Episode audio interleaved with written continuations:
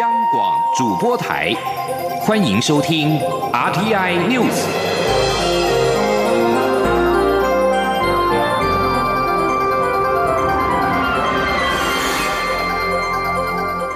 听众朋友您好，欢迎收听这节央广主播台提供给您的 RT News，我是张顺祥。年度盛世大甲妈祖绕境活动将在三月登场，但面对俗称武汉肺炎的 COVID-19 疫情，传出建议绕境活动停办或者是延期的声音。真兰宫董事长严金彪今天召开记者会，表示绕境活动会如期进行，但会取消部分的活动，加强防疫措施。但若中央明令禁止，他们会遵守。今天记者欧阳梦平的报道。面对武汉肺炎疫情，大甲妈祖绕境是否要停办或延期，近日成为各界讨论的焦点。大甲镇澜宫董事长严清标二十六号上午召开记者会，表示在中央尚未建议延期之前，妈祖绕境将如期举行，但会取消部分活动，并加强防疫措施，节省下来的经费将捐赠新台币三千万给疫情指挥中心。他说：“那政府尚未建议延期之前，绕境的防疫措施，所是取消啊，先说。”期待演马祖之光晚会，阿哥有咱上最的祝寿大典，接下来的将会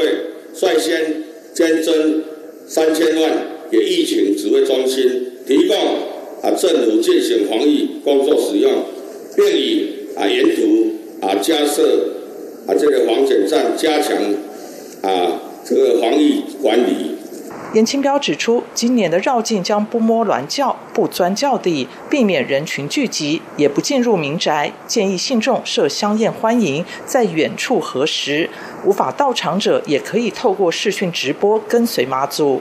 对于全台绕境进香活动会不会成为防疫的破口，严清标则呼吁卫福部做出专业的判断，让所有公庙有所遵从，不能任由网络带风向，制造不理性的谩骂，伤害大家的情感。他并表示，如果中央下令禁止，他们会遵从。中央广播电台记者欧阳梦平采访报道。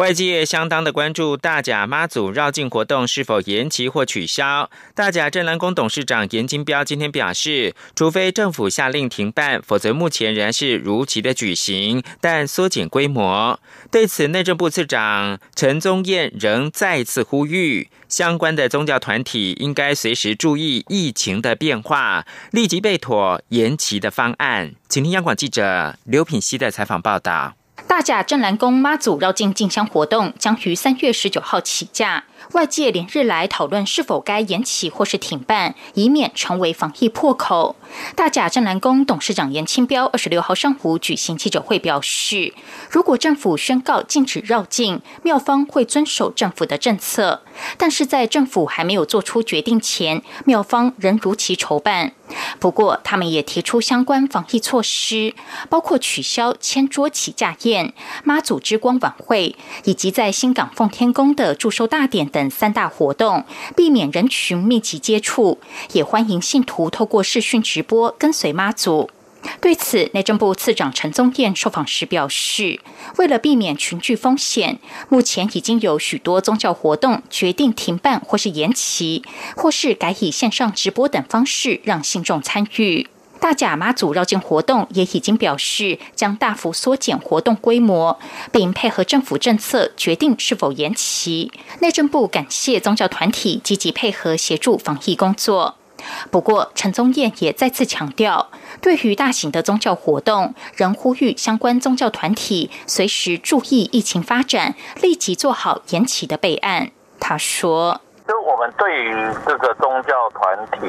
那因为大型的活动，我们还是呼吁大家要注意疫情的发展，那一定要一定要立即做好这个延期举办的这些措施跟方案，然后一定要有，因为疫情的这个变化的速度，一定要请大家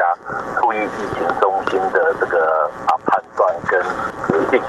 陈宗彦表示，内政部会持续跟大甲镇南宫保持密切联系与沟通，了解接下来的举办情况。央广记者刘聘熙在台北的采访报道。武汉肺炎疫情蔓延，民俗活动是否非办不可？万方医院的医师潘建志贴出了论文研究，表示，早在日治时期，北港妈、基隆城隍便曾因为日本脑炎以及霍乱而暂停，反倒是关渡妈曾在稻江鼠疫的时候照常绕境，造成疫情扩大。此外，台中教育大学的副教授林茂贤也表示，台湾曾因二战以及二二八取消过庙会活动，建议农历九月初九是妈祖升天日，届时如果疫情减缓再办，妈祖慈悲必能体谅。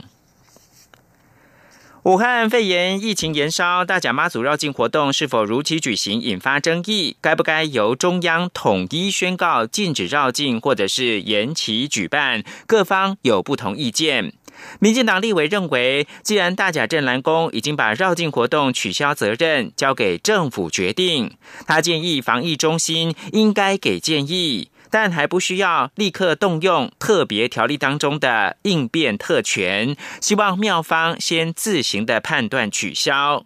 国民党立委则说，目前还不需要由中央统一宣布禁办，先尊重主办方的衡量跟斟酌，但也建议中央提意见才有所依循。记者刘玉秋的报道。面对外界质疑，大甲妈祖绕境恐成为武汉肺炎的防疫破口，要求停办或延期的声浪不断。大甲镇澜宫董事长严清标宣布，在中央上会建议延期之前，妈祖绕境将如期举行，但会取消部分活动，并加强防疫措施。但由于立法院刚通过严重特殊传染性肺炎防治及纾困振兴特别条例，第七条定有中央流行疫情指挥中心指挥官为防治控制疫情需要。得实施必要之应变处置命令或措施，马祖绕境的停办或延期与否，是否应由指挥中心指挥官决定，引发讨论。民进党团干事长郑运鹏表示，希望妙方可以再考虑一下，主动取消，才不会有争议。但既然妙方也明确把取消责任交给政府决定，他也建议防疫中心可能还是要给些建议，不过并不认为要立刻动用特别条例第七条的应变特权，以。免会来大小事，各方都要求指挥中心动用应变权决定。但是我还是建议说，民间活动哦，如果政府一旦下命令的时候，他没有办法判断这个活动人多，那个活动人少。一定是一视同仁的，但是这样的命令下去会引起很多的后续效应，所以我还是建议说自己决定，然后主动取消比较不会有争议，继续办下去一定会有争议哦。国民党团总召林维洲也说，此刻疫情还没有严重到需要中央统一宣布是否停办，应先尊重庙方决定，以免挂一漏万，否则则其他诸如婚宴、演唱会等大型活动也会面临是否统一宣布停办的问题。那就是回到主办单位自己要衡量，做好防防护措施了啊。举办那有举办的风险嘛，啊，那不办啊有不办的道理嘛。是说啊，不要由指挥中心来做统一的规定，那个规定是死的哈。那所以是容许啊，这个主办单位自己做衡量斟酌。不过，国民党立委杨琼英则建议，绕境是否停办，中央应提专业指令，让大家安心，也让庙方有所依循。时代力量党团总召邱显志则说，镇澜宫应做好一个财团法人应做到的关键决策和风险评估，暂缓举办进香活动。他并呼吁疫情指挥中心审慎考虑暂缓相关活动的举行，降低。防疫出现不可控的风险。中央广播电台记者卢秋采访报道。环保能源新闻：台中市政府去年底废止台中火力电厂两部机组燃煤许可证，环保署二十五号基于涉及到事实认定错误、程序违法、理由不备，因此裁定撤销所有的财罚。对此，台电今天表示赞同，后续将检整两部机组的状况，并视供电跟空污情况，决定重新上线的时程。台电也强调，今年会扩大减煤，自十月空污季开始，中火最多运转的机组将再减一部，最多来到七部，而总发电量不会超过六部机满载。记者谢嘉欣的报道。台中市政府以误善为由，要求更正公文，进而提高台中火力电厂的减煤标准，并以新标准来认定中火生煤使用量超标，去年三度开罚，更撤销中火两部机组燃煤许可证，引起轩然大波。环保署二十五号指出，为避免因事实认定错误、程序违法、理由不备等违误而衍生国赔诉讼案件，决定依法撤销中市府对中火的裁罚。对此，台电副总经理徐兆华二十六号受访时表示赞同，并说这两部机组将可依照原证持续操作。不过，何时重回供电岗位，目前没有时间表。他说，目前来讲，还是会就经过一些检查调整。好，然后来来确定这个机组的状况，那也会根据供电的情势还有空污的状况来决定机组什么时候上线。目前来讲，短期是没有，还不会加入电力系统。最快目前没有估算。徐造华重申台电持续减排的决心，不会因为这两部机组回归就增加用煤量，今年反而会扩大减煤。他说明，试运转中的通宵电厂新三号机预计六月正式上线，搭配预计五月完工的三百四十五 kV 超导线路工程，可让新三号机发电完整送出，增加供电能力。因此，今年十月进入空屋季，中火最多运转机组数将从原先承诺的八部机组加码减为七部，且总发电量不超过六部机组满载，和过去最多运转八部相比，等。同少了两部机组的发电量，另外各机组的空污防治设备改善计划也会持续进行，空污排放量将显著降低。徐兆华表示，后续仍会与台中市政府做沟通，且减排跟减煤一样重要。电力业并非空污唯一来源，应多管齐下做全方位治理。台电方面也会持续做好该做的工作。中央广播电台记者谢嘉欣采访报道。对于环保署撤销台中市政府裁处中火案，台中市政府的法制局表示，环保署直接跳下来做业者的第一线打手，严重的侵害台中市政府的地方自治权限，应属无效的处分。继续看到是武汉肺炎在国际间造成的一些新沦陷的国家，是由北非的阿尔及利亚以及欧洲的奥地利跟瑞士。北非国家阿尔及利亚出现首例的武汉肺炎，一名十七号抵达阿尔及利亚的意大利男子，病毒检验呈现阳性的反应。武汉肺炎疫情全球拉警报，如今北非的阿尔及利亚也沦陷。另外，奥地利二十五号封锁了阿尔卑斯山的城城市因斯布鲁克一间饭店，想要在饭店一名意大利籍的接待员确诊感染武汉肺炎之后，防止疫情进一步的扩散。这名女子和她的伴侣都因为在因斯布鲁克的医院隔离，为奥地利境内通报的第一批确诊的病例。此外，欧洲国家最新沦陷的还有瑞士，与意大利接壤的蒂西诺邦，二十五号出现了首起的武汉肺炎的确诊病例。例而在意大利，武汉肺炎又夺走了四条人命，累计十一个人死亡，确诊总数达到三百二十二例。最新的四起死亡病例都出现在疫情最严重的北部地区。意大利的邻国则承诺不会关闭边界。另外，在亚洲，南韩的疫情持续延烧。在当局今天通报一百六十九起新增的确诊病例之后，感染总数已经冲上了四位数，来到一千一百四十六人，是中国以外最多感染数的国家。最后提供给您是英国的电讯报报道，国际奥林匹克委员会给予日本三个月的时间来化解二零一九冠状病毒疾病疫情危机。不过，由伦敦紧急接办奥运的提案则遭到英国奥林匹克协会的否认。报道表示，国际奥林匹克委员会资深的资深的委员，也就是庞德呢。表示，疫情在五月底前没有办法获得控制的话，二零二零东京奥运就将会面临到取消的危机。而英国的奥会表示，英国完全支持是由东京主办奥运。不过，庞德的发言则显示，东京奥运的命运将取决于接下来的三个月。以上新闻由张顺祥编辑播报，稍后请继续收听央广午间新闻。大家好，我是台大医院儿童感染科主治医师张鸾英。有咳嗽、酷酷扫、流鼻水、打喷嚏的时候要戴口罩，然后如果没有口罩，我们就要 拿什么卫生纸，然后粘住口鼻，不要让你的飞沫散出来。啊，如果连卫生纸都没有怎么办？那就是要用袖子，再要洗手。有政府，请安心。资讯由机关署提供。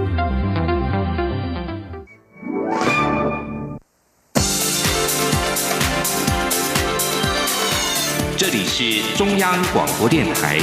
台湾之音，欢迎继续收听新闻。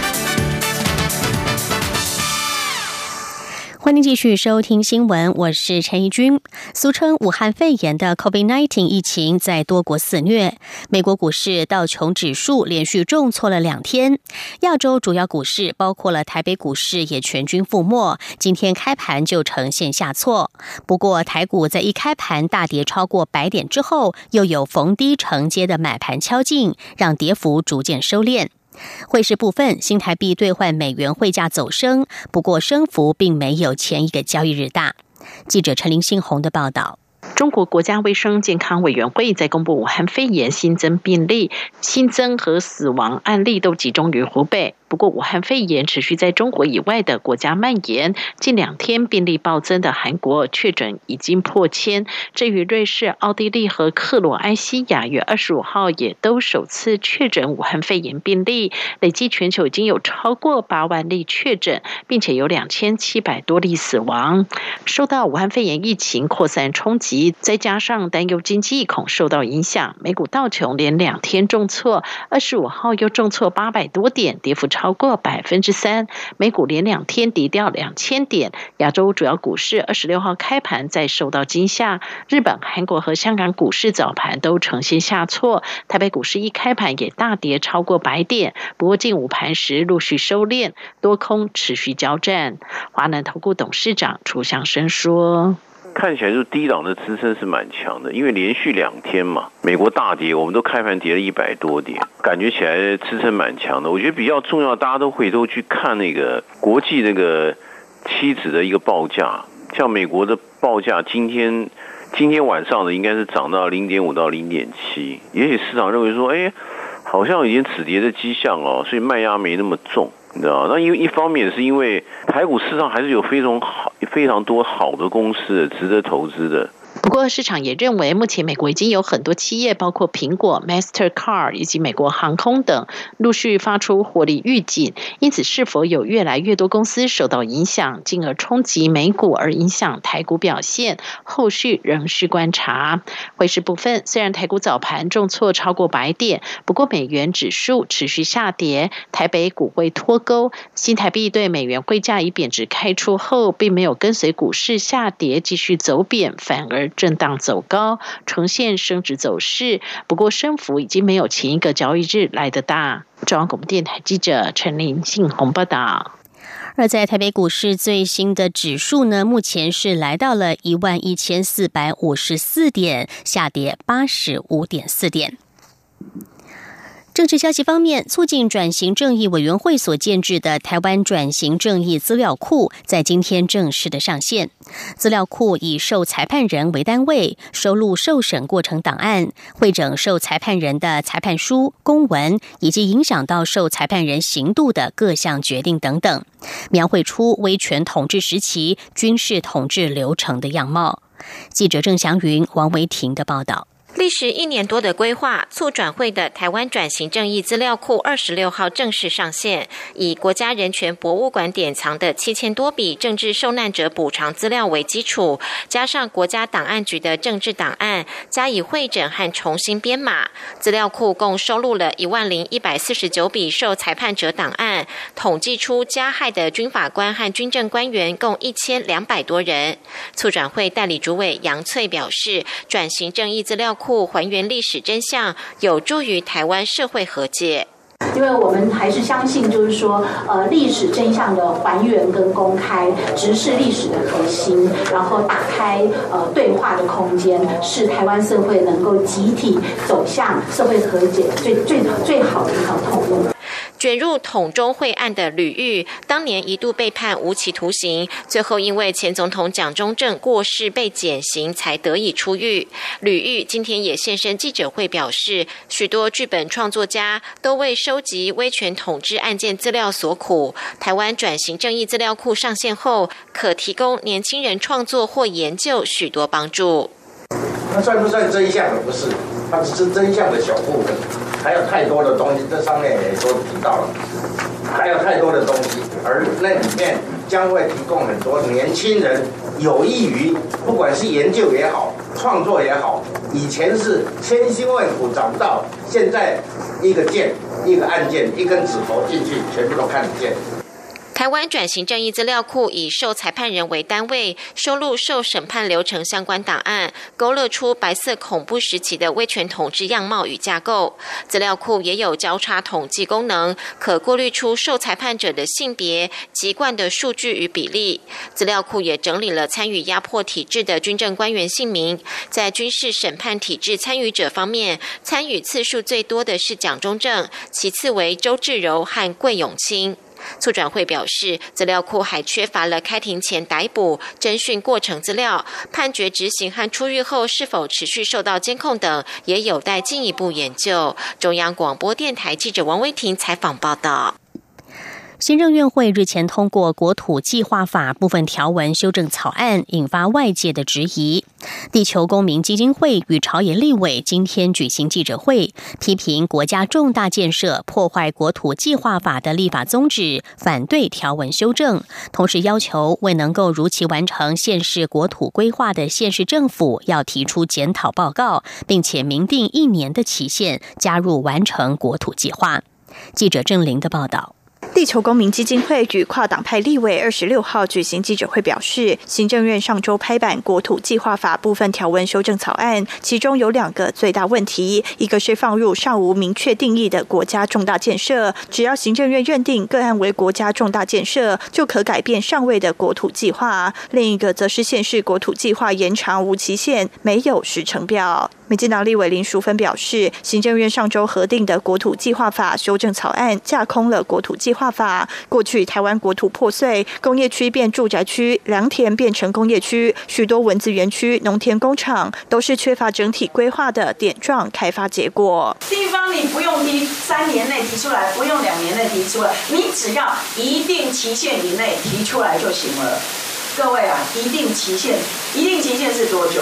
如果如果没有定出期限，我想对地方政府来讲，他们当然是越久越好。时代力量立委陈嘉华说：“行政院修正草案让执行国土计划的逻辑本末倒置。过去政府利用重大建设名义圈地、征地、炒地，引发社会重大抗争事件。行政院如此修法，不是先射箭再画靶，已经是先射箭不用管靶。”台湾民众党立委蔡碧如也认为，国土计划法这样突袭修法，欠缺社会沟通，应该冲的是讨论许久该修未修的矿业法，甚至上一届修订的工厂辅导管理法改。快公布实施才是正办。民团与立委呼吁，行政院核定之国家重大建设，在没有公益性、必要性标准、公开审议、民众参与流程及实质利益揭露前，反对国土计划法加入该修正条文。同时，民团也要求未能如期完成县市国土计划的县市政府提出检讨报告，并由中央政府就各点提出改善可能，明定一年年限，加速完备国土计划。央广记者郑玲。采访报道：近期要前往俄罗斯的民众需要特别注意，俄罗斯首都莫斯科市政府提升了防疫措施，已经有我国人在街头及地铁站遭到拦检，并且要求隔离检疫。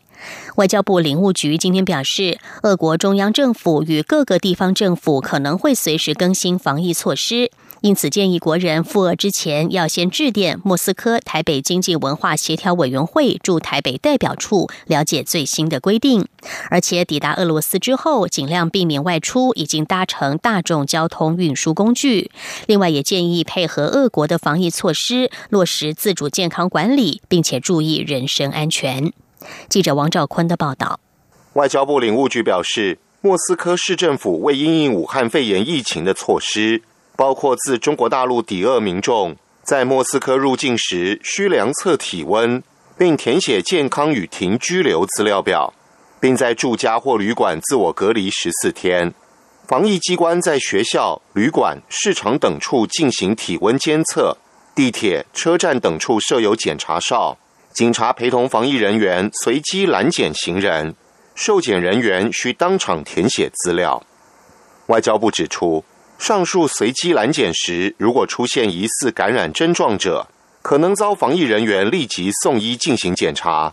且在检验报告结果出炉前，必须留院隔离至少十四天。外交部提醒，这种情况可能影响后续行程，要提醒前往莫斯科的国人注意。另一方面，两组四位旅俄国人遭官方隔离检疫，其中两位已返饭店自主隔离，另两人因为出现发烧等症状，被留至医院隔离检疫。目前虽然因俄方规定无法探视，但我驻俄罗斯代表处人员会持续密切关注后续动态。外交部发言人欧江安说：“因为俄方呢，他们呃的一个防疫的规定，所以我们住处的同仁暂时无法进入到医疗院所里面去探望被隔离的国人。但是我们透过电话保持联系，也随时关心国人他们的健康安全的情形，并且提供必要的协助。”俄罗斯目前是黄色警示灯号，以及特别注意旅游安全，并检讨应否前往。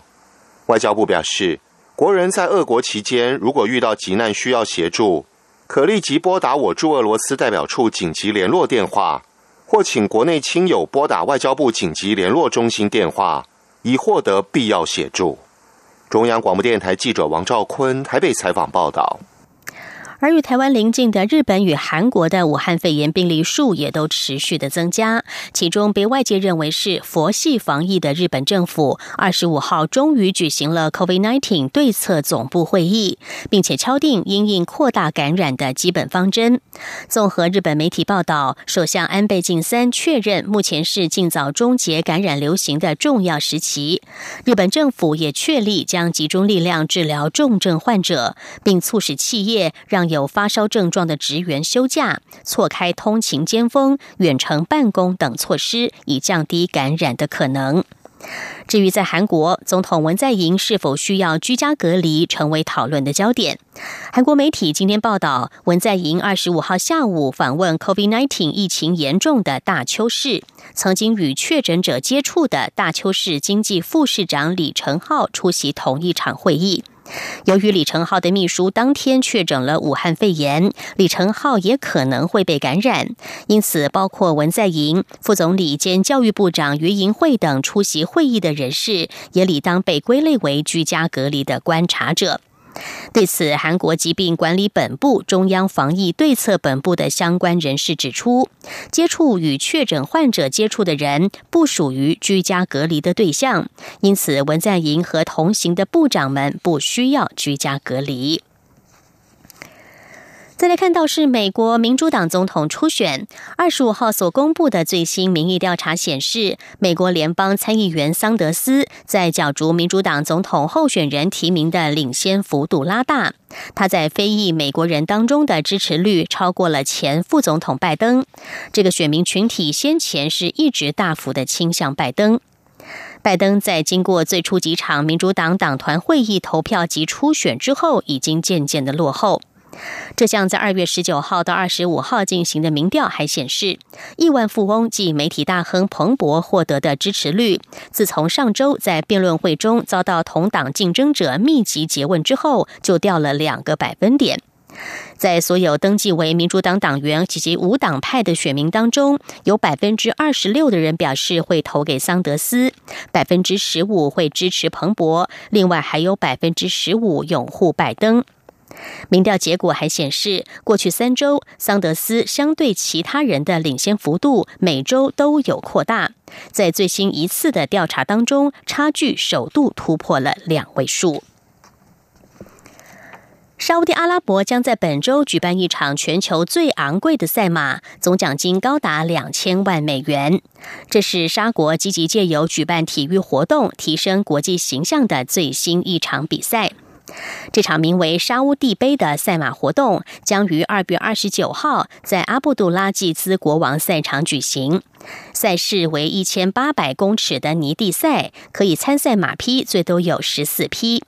其中冠军将获得高达一千万美元的奖金，第二名为三百五十万美元，而即使只获得了第十名，也能够得到一些奖励。以上 T N News 由陈怡君编辑播报，谢谢收听，这里是中央广播电台台湾之音。